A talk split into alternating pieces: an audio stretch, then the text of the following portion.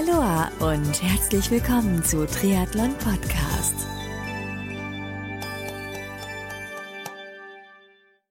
Aloha und herzlich willkommen zu einer neuen Ausgabe von Triathlon Podcast. Heute mit einer Best Tipps Folge zusammen mit dem bekanntesten Ausdauersportexperten im deutschsprachigen Raum, Holger Lüning.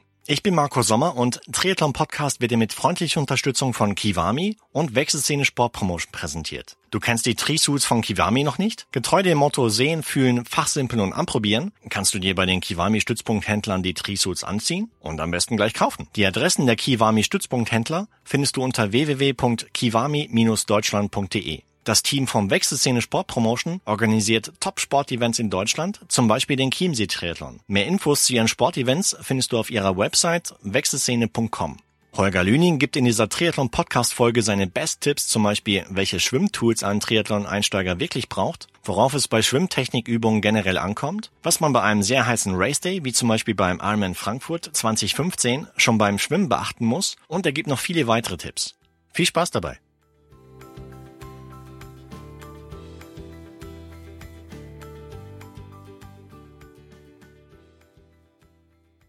Holger, erstmal vielen, vielen Dank dafür, dass du dich dazu bereit erklärst, noch ein paar Bonusfragen zu beantworten. Ich hätte gefragt, welche Tipps hast du für Menschen da draußen, die darüber nachdenken, mit dem Triathlon-Sport anzufangen? Also im Prinzip blutige Einsteiger sind, die sich noch gar nicht vorstellen können, vielleicht mal ihre erste Volksdistanz zu finishen. Ja, welche Tipps kannst du da weitergeben? Ja, also zunächst mal ist es ja so, dass das Radfahren und das Laufen würde ich mal Voraussetzungen gelernt ist, äh, voraussetzen gelernt ist, dass es also so ist, dass man die äh, Bewegungsabläufe kennt. Also das mhm. Radfahren ist ja jetzt nicht so schwer und das Laufen kriegt man auch irgendwie hin, vorausgesetzt, es gibt keine ähm, erschwerten Bedingungen über grundsätzliche Probleme des Bewegungsapparates. Wenn es jetzt ums Schwimmen geht, treffen wir natürlich häufig auf die Situation, dass ähm, es Sportler gibt, die entweder gar jahrzehntelang nicht geschwommen sind oder auch natürlich das Kraulschwimmen nicht unbedingt von der Pike auf gelernt haben. Also das ist mit Sicherheit so ein ganz wesentlicher Knackpunkt. Das äh, finden wir auch immer wieder vor, dass viele sagen, das Radfahren das Laufen ist nicht das Problem, aber das Schwimmen. Und da wäre mein Tipp, um sich diese Angst einfach mal zu nehmen, auch hier dieses Thema sauber anzugehen. Und sauber heißt in dem Fall wirklich mal zu investieren, denn man muss das auch als ein Investment in sich selbst sehen. Das bedeutet, sich mal ähm, einen Personal Trainer zu nehmen, möglicherweise, der einem die Technik zeigt, auch entsprechende Technikübungen, die dazu führen, dass man irgendwann mal das Schwimmen in der Grobform beherrscht. Aus meiner Sicht unverzichtbar auch eine Videobegleitung dass man relativ früh schon anfängt, auch ja seine Gefühle zu synchronisieren zu dem, was man im Wasser tatsächlich tut, denn dazwischen klafft oftmals eine Riesenlücke. Äh, Im Klartext, man stellt sich sein eigenes Schwimmen ganz anders vor, als es tatsächlich ist. Und da muss man eigentlich immer auf dem aktuellen Stand sein, um auch zu verstehen, was der Trainer draußen sagt und äh, was es zu verbessern gilt. Deiner Meinung nach, welche Geräte braucht ein Schwimmeinsteiger heutzutage überhaupt?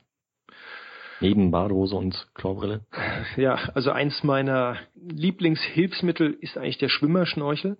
Okay. Wobei man sagen muss, das ist auch nicht jedermanns Sache. Da sollte man auch nicht gleich verzagen, wenn man sich ein solches Gerät kauft und nach den ersten 50 Metern damit nicht zurechtkommt. Manchmal benötigt man auch eine Nasenklammer, weil der Wasserpegel in der Nase dann durchaus mal steigen kann. Aber man hat natürlich den Vorteil, dass man die Atmung oder den ganzen Atemvorgang aus der Bewegung herausnehmen kann, denn es ist immer so, dass die Atmung stört. Stört immer den Bewegungsablauf. Insofern können wir uns dann durch diesen Schwimmerschnorchel mal noch mehr auf die Armarbeit konzentrieren. Man kann sogar mal eine Zugbeobachtung durchführen, also mal unter Wasser schauen, wo befinden sich denn meine Hände, in welcher Winkelstellung bewege ich denn meinen Ellenbogen nach hinten. Man kriegt also Ruhe ins Schwimmen hinein. Das ist also so ein Hilfsmitteltipp. Dann ähm, Kurzflossen aus meiner Sicht für Anfänger unverzichtbar, einfach erstmal um die Beinarbeit natürlich zu üben an sich, aber auch um einen entsprechenden Vortrieb zu erzeugen. Die Flossen sorgen einfach dafür, dass man ein höheres Grundtempo erzeugt, damit liegt man besser im Wasser, damit hat man auch wiederum mehr Ruhe, sich auf Dinge zu konzentrieren, die wichtig sind, man gewinnt Sicherheit und schlussendlich kriegt man auch mal so ein Gefühl, äh, wie es mal sein soll Das heißt also, wenn man irgendwann mal ohne Flossen dieselbe Geschwindigkeit erzeugt. Das wären jetzt so meine Top 2 für den Anfang. Vielleicht noch ergänzt um ein Schwimmbrett, weil man ja auch hier so ein paar isolierte Übungen machen kann. Einarmiges Schwimmen, eine Hand liegt auf dem Schwimmbrett, die andere zieht durch, dann kann man den Atemvorgang, das Drehen des Kopfes üben.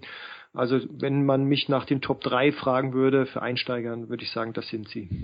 Der Triathlon-Einsteiger hat jetzt seine erste Volksdistanz gefinisht, im Schwimmbereich größtenteils Brust geschwommen, möchte mehr in den Freistilbereich, Freistil-Schwimmbereich kommen. Welche Übung könntest du dort empfehlen, damit dieser Schwimmeinsteiger halt relativ schnell Erfolge im Freistil-Schwimmen erzielen kann?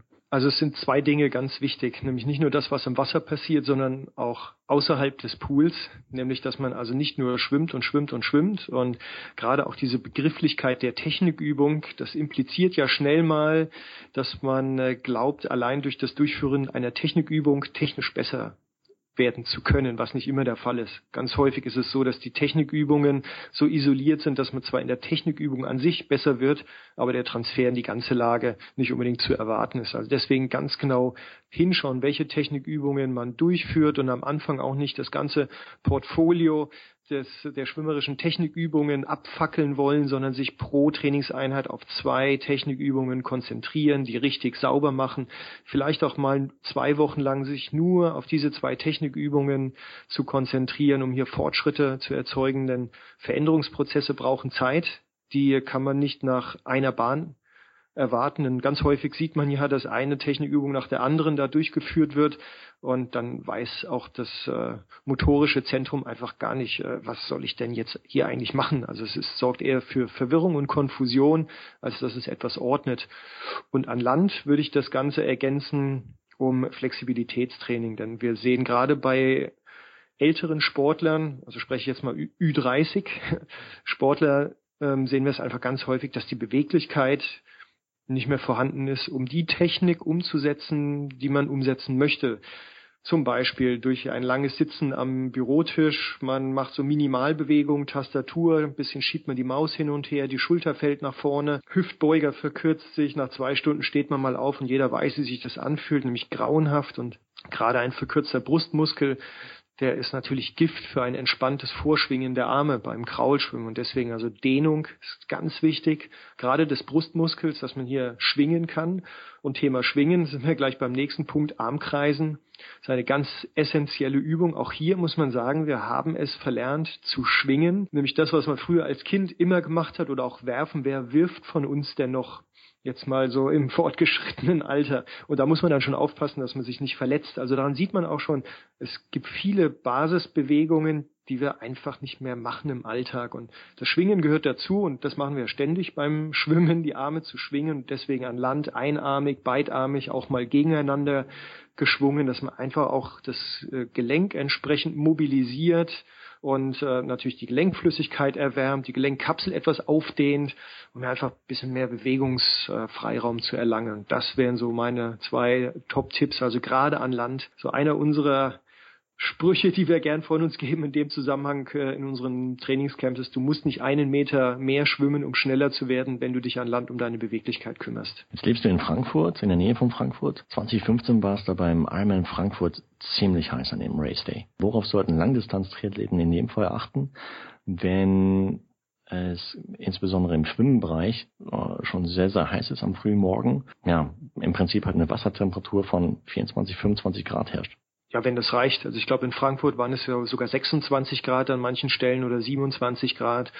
Und wenn man dann 3,8 Kilometer mit hoher Intensität schwimmt, dann ähm, hat man dann natürlich äh, mit erheblichem äh, Flüssigkeitsverlust zu kämpfen. Das merken wir im Wasser nicht. Mhm. Wir merken es auch nicht, wenn wir dann aus dem Wasser rausrennen und uns aufs Rad schmeißen. Auch dort verspüren wir ja in dem Sinne keinen Durst wie wir es äh, bei anderen Aktivitäten vielleicht merken. Und äh, ganz schnell nach 40, 50, 60 Kilometern auf dem Rad merkt man eigentlich, was man verpasst hat davor. Also in dem Fall, wenn es so extrem ist wie in Frankfurt 2015, dann würde ich äh, einem Sportler, den ich betreue, wirklich empfehlen, einfach beim Schwimmen mal einen Gang zurückzuschalten, gleichmäßig zu schwimmen. Also ganz wichtig, auch sich nicht dem Tempodiktat anderer hinzugeben, auch nicht so schnell zu starten, wie das häufig der Fall ist, sondern wirklich zu sagen, so das ist mein Aufgalopp, mal ein gleichmäßiger Aufgalopp und danach, gerade so die ersten 30, 45 Minuten auf dem Rad, muss es mir vor allem darum gehen, die energetischen Verluste, die Flüssigkeitsverluste auszugleichen.